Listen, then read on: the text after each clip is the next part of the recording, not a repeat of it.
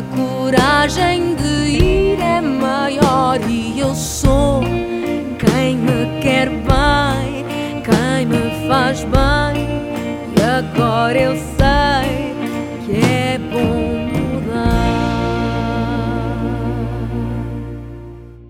Olá, seja muito bem-vindo à Verdade sobre o Peso. Este é um novo podcast eh, que surge na sequência de uma campanha que se chama Mude o Ritmo da Sua Vida e que foi lançada no passado Dia Nacional da Luta contra a Obesidade, dia 21 de maio de 2022. Este podcast conta com uh, o apoio da ADEXO, a Associação Portuguesa de Doentes Obesos e Ex-Obesos de Portugal, também da Sociedade Portuguesa para o Estudo da Obesidade, da Sociedade Portuguesa de Endocrinologia, Diabetes e Metabolismo e em parceria com a Novo Nordisk. O que é que vamos ter aqui? Vamos ter várias conversas tranquilas, mas com especialistas e que nos vão ajudar a desmistificar um bocadinho disto que é a obesidade e que, na verdade, é uma doença crónica. Esse vai ser uh, especificamente o tema deste primeiro podcast. Comigo e em todas as conversas está a doutora Margarida Santos, que é uh, médica de Medicina Geral e Familiar. Olá! Olá, Vanessa, que bom poder participar aqui nesta É bom, iniciativa é? tão boa. E porque vamos falar, falar e ajudar, se calhar, muita gente. Sem dúvida alguma, a obesidade é? de facto uma doença muito prevalente, então agora pós-pandemia eu acho que cada vez mais, e para além disso é uma doença multifatorial, portanto, apesar de ser uma doença que nós temos muita ideia que é comi demais, fiz exercício a menos e por isso tenho excesso de peso ou obesidade, na verdade é uma doença muito mais complexa, que para além de ser crónica e portanto durar muito tempo, ser para o resto da vida, não é? Tem também muitas influências genéticas, ambientais, o trabalho, a educação, tudo isto vai acabar por influenciar um, o, o, aparecimento da obesidade.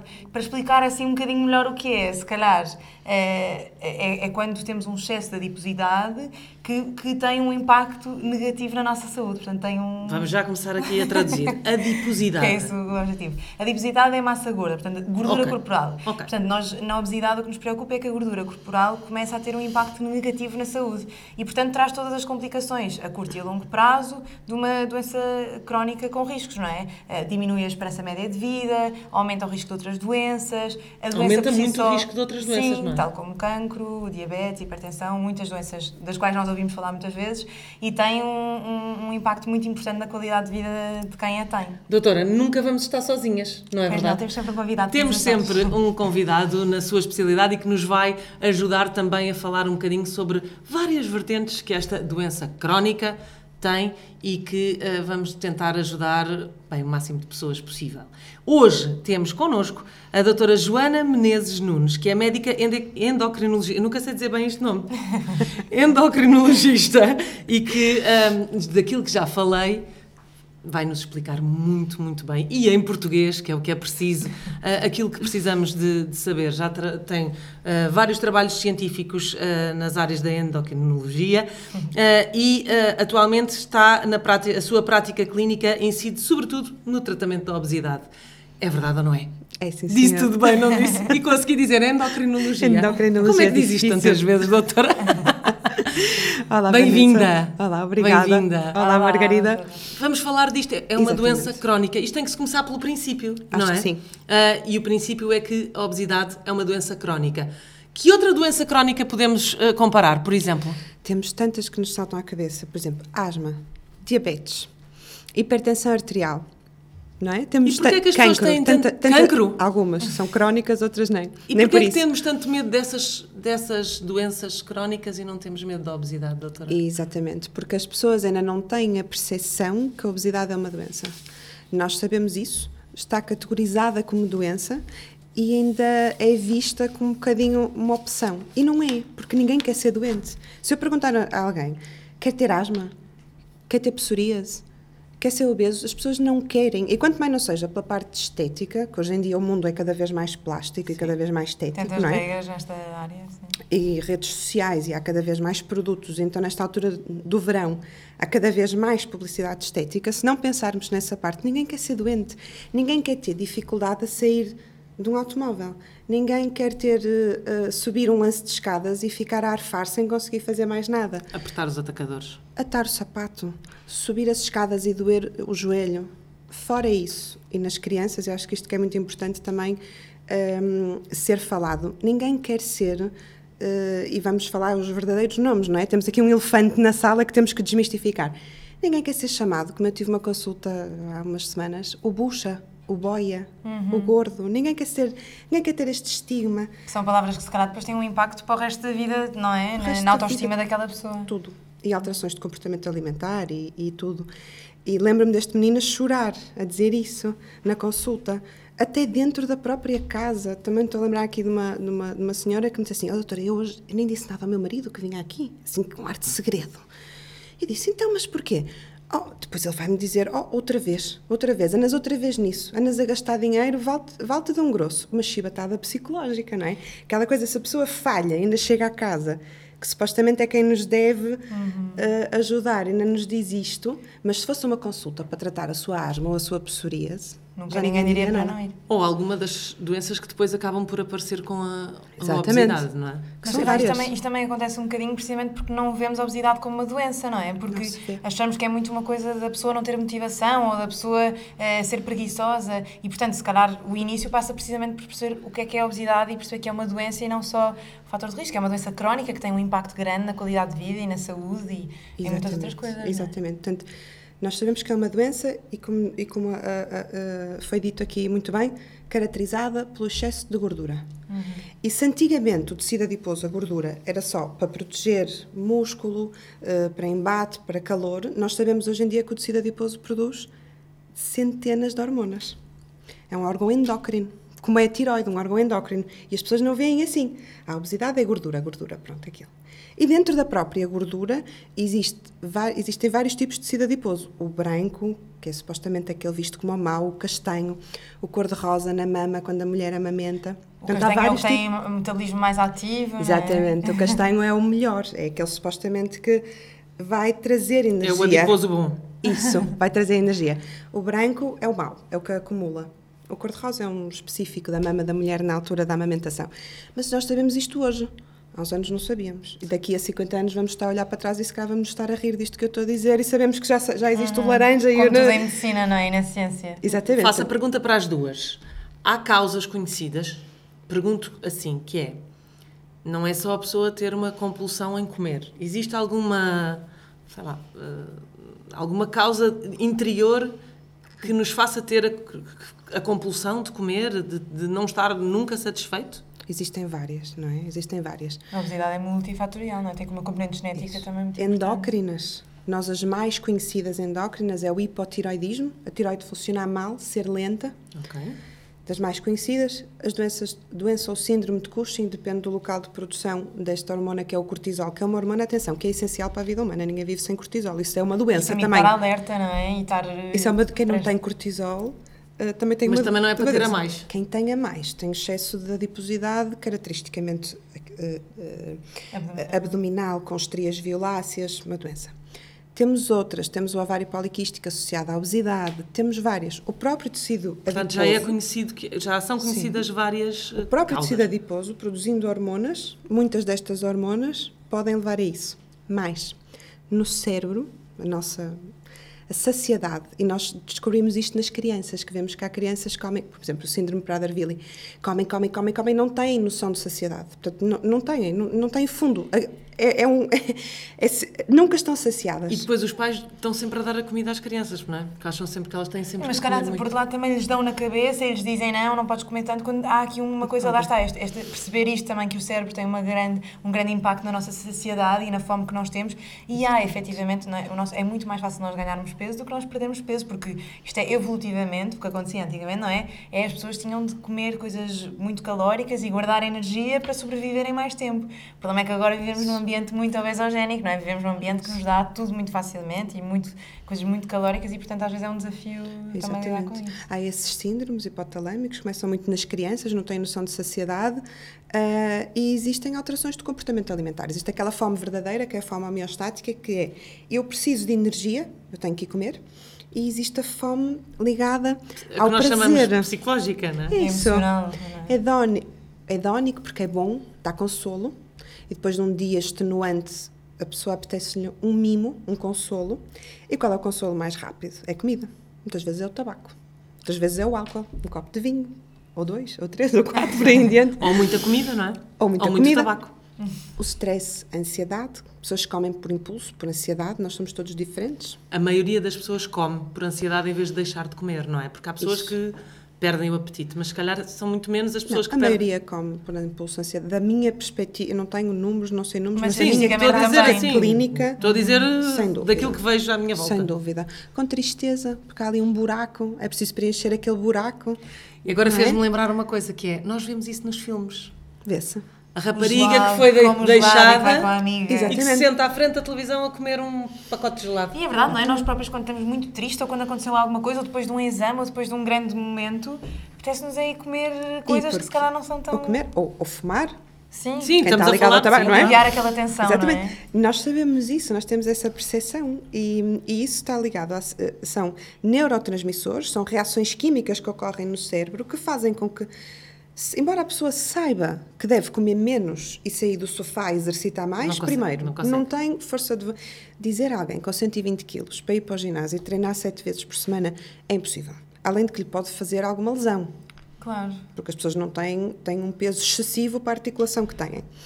E a pessoa sabe que tem que comer menos, mas às vezes está sempre ali a dizer aquilo e a pessoa ter uma percepção, o cérebro estar-nos a dizer algo diferente, é muito complicado lidar com isso. E, portanto, não é, não depende, da, da- não existe culpado. Eu acho que aquela coisa do, ah, és o culpado, não existe. Não temos de tirar isso, isso, da isso- mesa. eu ia perguntar uma coisa que era uh, as pessoas que têm obesidade, não é? que sofrem de. Como é que se diz? Não é? Sofrer, Sofre, na verdade, não. nem é um. Tem termo obesidade. assim, Sofrer é ter, tem- exato. É ter obesidade, Ah, não é? Nós antigamente dizíamos que era o asmático, agora não, é a pessoa que tem asma. Não é, já, não, já não se diz o não diabético. pessoa. Porque o que Exatamente. nós queremos eh, passar precisamente é. Aquela pessoa não é, uma, não é um obeso. Aquela é uma é Tem pessoa que tem obesidade. Obesidade. Uma pessoa que não tem obesidade Isso. muitas vezes não consegue, com vontade própria, chegar ao seu objetivo e por isso é que precisa dos médicos. Exatamente. A começar num médico, eventualmente de clínica geral. Acho que é muito importante. E a Margarida aqui tem uma voz muito importante nisto. Porque são os primeiros. Sim. São os primeiros que podem receber um doente e que, em vez de tratar uma hiperte... O um indivíduo tem as tensões altas, vou dar um comprimidozinho. O indivíduo tem não sei o quê, vou dar um comprimidozinho. E não vêem que tem mais 20 quilos. E o problema era tratar isso, se calhar. Portanto, porque lá está, não há o foco para a obesidade como doença. E o médico de família tem este papel que, Margarida, é essencial. Sim, e nós vemos tantas vezes, tantos motivos de consulta são muitas vezes associados à obesidade. Portanto, há tanta, tanta queixas de dores articulares, uma coisa que nós tanta gente em Portugal que vive com dor crónica, com dores de joelhos, dores, uma data de coisas. E há uma analogia muito gira que eu digo sempre aos doentes que é tentem ir ao Pingo Doce e pegarem dois garrafões de 5 litros de cada lado e fazer as compras com os dois garrafões de 5 litros em cada lado. Que estranho será se a pessoa não se sentir cansada, se a pessoa não ficar com dores, se a pessoa não sentir depois as costas que, pronto, que teve com uma postura pior.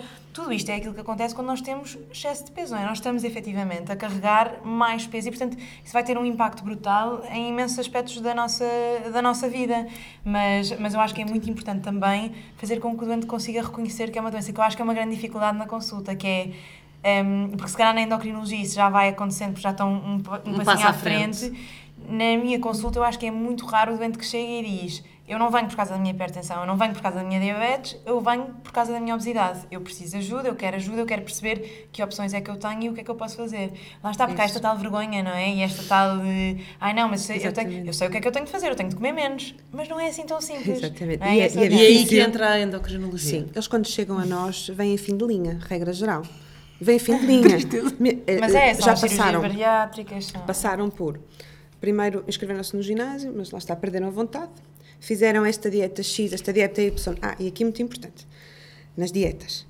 Fazer 30 dias um plano alimentar, toda a gente consegue. Portanto, perder aquele peso, aquele inicial é muito simples, o pior é mantê-lo. E estas dietas muitas vezes são extremamente restritivas e só vão fazer com que a pessoa, depois de um sacrifício, digamos assim, de 30 dias, depois vai... o dobro. E são Ora, incompatíveis com uma vida social normal, com uma saúde mental. Portanto, há que ter equilíbrio. Estas coisas dos 30 dias, 60 dias, ah, estamos a dois meses do verão, faça a sua dieta. Roma e Pavia não se fizeram num dia. Ora, aí está. E tem que ser para a vida. Porque se é uma doença crónica, é para a vida. Não? é? Tem que haver um apoio nutricional, um apoio psicológico, psicoterapia, um apoio de, de personal trainer, de ginásio, seja o que for. Adequado às mais- necessidades e condição Isso. da pessoa, não é? Isso, e não precisa ser ginásio, porque Certo. a pessoa pode sair Pode para só caminhar. para passear o cão, para andar de bicicleta, para fazer o que há quiser. coisa que é acessível e que não é. Ou os desportos de grupo, até, para aumentar a autoestima das pessoas, não é? E, portanto, quando eles chegam à endocrinologia, já passaram por 10 dietas diferentes, já vêm com conceitos surreais, de não se pode comer batata, mas pode-se comer batata doce entre 1500, que Sim, depois imensos vocês falem ali, depois com os é nutricionistas, mundo. exatamente, vêm com mitos.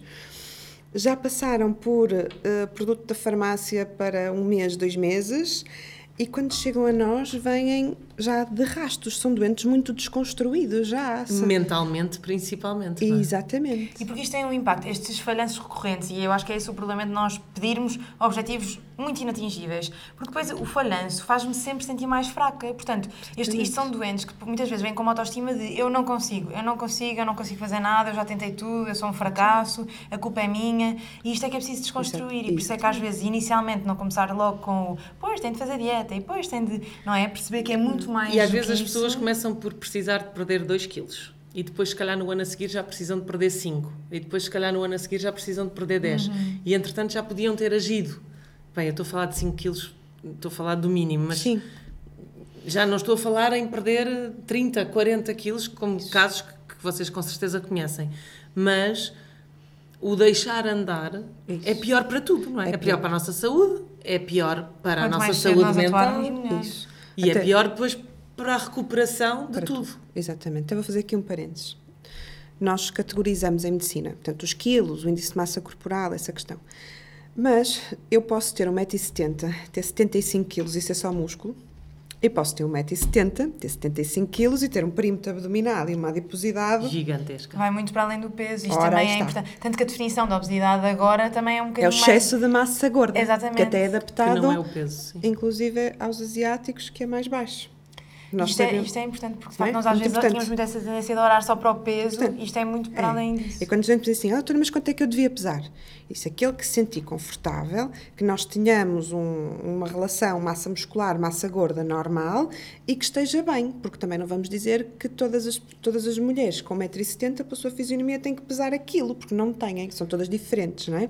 Este é o primeiro parênteses dos quilos, é muito importante. Pagar aquele conceito de peso ideal. Isso, Portanto, hoje em dia é muito mais importante olhar para essa vertente de da- doença, mais uma vez, e da junção entre a massa corporal, a massa Muscular. e a massa gorda, isso. do que propriamente o número que está ali a dar o número que naquela está balança. exatamente na balança, que pode ser, que pode ser Mas que não outra vez real. é, é é mais assustador do que propriamente. E que deixa tanta gente tão ansiosa na, na consulta. Eu tento Sim. sempre não Exatamente. focar-me no peso e focar-me nos comportamentos, na- nas outras alternativas. E na doença em Principalmente as si. mulheres, diria eu. Sim, as mulheres têm muito aquela coisa do eh, 50, 60, 70, do número da roupa. E os números da roupa são cada vez mais pequeninos também. Também é uma coisa que é, que, Ai, ainda que é bem que não surreal. dizer isto assim, eu não penso que é na minha cabeça. Não se sente mal. Cada vez mais pequeninos. Eu acho que devia haver legislação relativamente a isso. Há uma marca portuguesa de fatos de banho e eu não me considero uma pessoa com excesso de peso nem obesidade e que eu uso o LXL deles. Pois. Portanto, Mas todas estas coisas têm imenso impacto Mas na é que isto- culpabilização. Depois, porque exatamente, a uma nível pessoa mental- pensa realmente, se, se tanta gente tem um S, é um S e um M, porque este L faz-nos sentir, eu é que eu é que estou mal, eu é que, sou, eu é que não estou a fazer as coisas bem. Exatamente. E isto é, Portanto, dificulta ainda mais o diálogo sobre a obesidade. Isto é somos todos diferentes. E é podemos muito entrar importante. aí nesta vertente que eu diria que também faz parte da multidisciplinaridade disto, que é a parte de fora, a maneira como as pessoas se sentem, a maneira como as pessoas depois já deixam de ir, eh, se calhar, a jantares Não porque se sentem mal, roupa, não querem- não querem comprar roupa, Isso. discriminadas nos empregos. É muito importante, Vanessa, é isso que disse. Estou-me a lembrar daqui de uma professora Porque- que eu porque não- tive. porque é dentro, não é? Começa por dentro, isso, Isso. Não, não há a menor dúvida. Mas isto por fora reflete-se muito, não é? Exatamente, uma professora que me chegou à consulta e me disse assim: Eu agora vou passar para a direção da escola e eu tenho que perder peso, doutora, porque eu não vou ser levada a sério. Eu já não sou muito levada a sério, eu não vou ser levada a sério, eu tenho que perder peso. Então, esta pressão. E essa parte da, dos eventos, isso também é importante. As pessoas, muitas vezes, eu encontro-as na consulta porque me dizem: o meu filho vai casar e eu quero para a fotografia, para o casamento, ter menos 15 quilos. Não é? mais Essa- longe, então, e a noiva? Isso, a própria Olha. noiva. E nós temos essa pessoa, e eu tento sempre dizer que está bem, pronto, para, não, não vou baixar a expectativa de um doente que já vem com essa expectativa. Sim, vamos, mas olha, mas não só para o casamento, depois vamos ter que manter, vamos ter que manter um acompanhamento, porque isto é uma doença, recai. E depois, começando a fazer a história clínica, eu já sei que aos 18 anos foi a primeira dieta.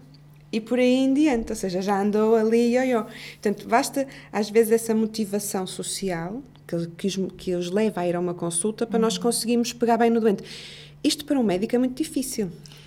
Pegar E- bem e a minha no doente. próxima pergunta é capaz de ser ainda mais difícil, que é as pessoas depois desistem? Ah, facilmente quando. Lá está, quando também. Porque é isto, as pessoas, calhar, compreendem esta dimensão de mais estética, não é? Eu quero estar assim para uma vez, mas a pessoa não pensa, eu quero estar assim porque eu não quero que a minha esperança média de vida seja reduzida em 10 anos. Isso. Quando é uma coisa que nós sabemos. Ou quando, se uma pessoa percebesse, não é? Este impacto que, se calhar, a obesidade pode ter no aumento de risco de cancro, de outras doenças crónicas, de qualidade de vida. Aí, não é? Mas uma pessoa nunca chega à consulta a dizer: olha, eu quero, eu quero ter menos probabilidade de cancro, eu quero ter. Não é da mesma forma que uma pessoa diz: eu quero deixar de fumar. Eh, se calhar não pede essa ajuda na obesidade. E é aí que eu pego no doente, lá eu tenho que pegar, claro que tenho que pegar naquela motivação inicial e tenho que dizer, sim senhor, e vamos conseguir, mas olha, nas análises tem aqui o colesterol um bocadito alto, olha aqui estes parâmetros do fígado indicarem aqui um bocadinho se calhar de gordurinha no fígado. Ah, eu fiz uma ecografia há um tempo atrás e, disseram-me que eu tinha- o fígado muito gordo, disseram, disseram. Disse, olha, isso está doença, temos de tratar, vamos ver as tensões. Ah, tenho sempre a, a, a mínima, né? sempre a mínima um bocadinho alto. Disse, então, mas isso vem tudo deste excesso de peso. Vai ver que baixando este peso, até, se calhar até nos vemos livre deste E as comprimido. pessoas, pois, mas as pessoas depois não dizem, não, mas dê-me só um comprimidinho para, para a atenção, ou dê-me só para... para... Se, se explicarmos bem ao doente e se transmitirmos bem, assim como nesta, nesta, neste podcast, se nós transmitirmos bem a informação que a obesidade é uma doença, que é causada por várias outras doenças e muitas estão ainda por explicar. Até, até do próprio microbioma intestinal, do próprio intestino. Hoje em dia não falamos muito sobre isso, né? Que causa outras doenças, que são várias. Podemos dizer aqui já: hipertensão arterial, deslipidemia, doença O que cardiovascular. é deslipidemia? Ah, de- eh, colesterol alto. Ah. Exato, deslipidemia. Mas dislipidemia. colesterol alto, triglicerídeos, gordura no fígado, esteatose hepática, apneia de sono. Quantas pessoas Isso dormem com a máquina? tra traduzir-se em coisas cardíacas? cancro também, então é Cancro, importante. tudo. Tudo, tudo é mortalidade, ah, aumento de mortalidade cardiovascular. Portanto, Próteses no joelho, infertilidade. Cada vez estamos mais Síndrome inférteis. poliquístico. Síndrome ovário poliquístico. Portanto, todas estas doenças, muitas mais que nos estão aqui, como é que as pessoas não... Está é- associada a, duze- a de cerca de 200, 200 e tal doenças, a obesidade. Portanto, se nós conseguimos transmitir esta informação no podcast, que a obesidade é uma doença, que causa doenças e que se tratarmos, E que tem de ser tratada. tem que ser tratada. Se tratarmos a obesidade, tratamos muitas das outras. E atenção, transmitir para as pessoas e transmitir para as entidades competentes, porque os medicamentos para tratar a obesidade não são coparticipados pelo Estado. E começar no, médico de família. Começar no médico de família, ver. que é o primeiro que, que os consegue Só que lá está, eu acho que Agarrar. esta, de facto, esta, porque era aquilo que dizias, é, é, é muito difícil. A pessoa, toda a gente, e nós vivemos numa sociedade que quer tudo para amanhã.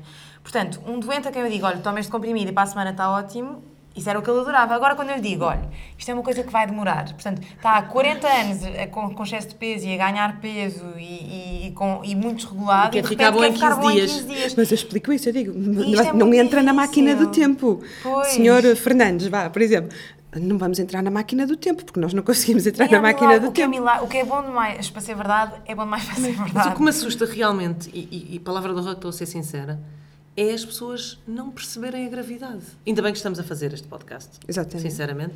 Mas é não perceberem a gravidade disto tudo. Não Porque eu, é? eu acho também importante não culpabilizar. E às vezes, quando nós queremos explicar a gravidade, é isto, caímos no erro, então na consulta caímos no erro quase de ser muito paternalistas e um bocadinho ameaçadores. E, e, e aqui é que eu acho também importante perceber que isto é tão multifatorial. Não é só a pessoa que é preguiçosa, que come demais.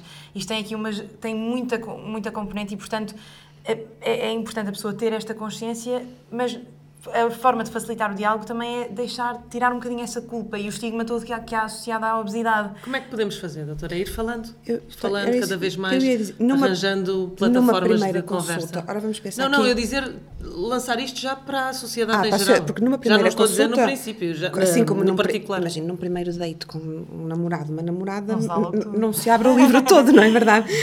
Mas temos que explicar, ponto número um, a culpa não está desse lado. Muitas vezes dizem, ah, porque eh, eu, eu faço tudo direitinho. Já vão com medo, quase como se fossem, estivessem a ser Há julgados. medo neste, neste tipo de Mas a ser julgados. sim. Porque eu acho que as pessoas são julgadas mesmo. são. Acho que são julgadas. Não por, eh, por tudo. Acho que são julgadas. Em casa, no trabalho, fora, nas relações E há um sociais. tudo. auto-julgamento. Há uma, uma pessoa sente-se culpada e sente-se mal. E falamos "O que é tanto em estou a fazer?" violência psicológica, e isso é, é acima de tudo. Portanto, isso. E explicar a gravidade da situação. E temos que, através destas ações de formação e das pessoas que são influentes publicamente, como a Vanessa, como muitas outras Como pessoas. tentamos chegar a este podcast a várias pessoas. Exatamente. Têm que, olha, como por exemplo o Cristiano Ronaldo trocou a Coca-Cola pela água. Ah, lindamente, exatamente. Pronto. É preciso E, a- começar. e olha a dimensão que isso teve no mundo inteiro. Exatamente. É preciso começar pelas pessoas que são influentes e que movem massas, que muitas vezes, atenção, e vamos fazer aqui outro parênteses, nas redes sociais, publicam tudo ao contrário. É, as dietas. E eu fiz este. Eu fiz isto, coisa eu estou a fazer este detox. Sete, sete dias detox, uns sumos catitas cor-de-rosa, numas embalagens de plástico cheias de disruptores endócrinos.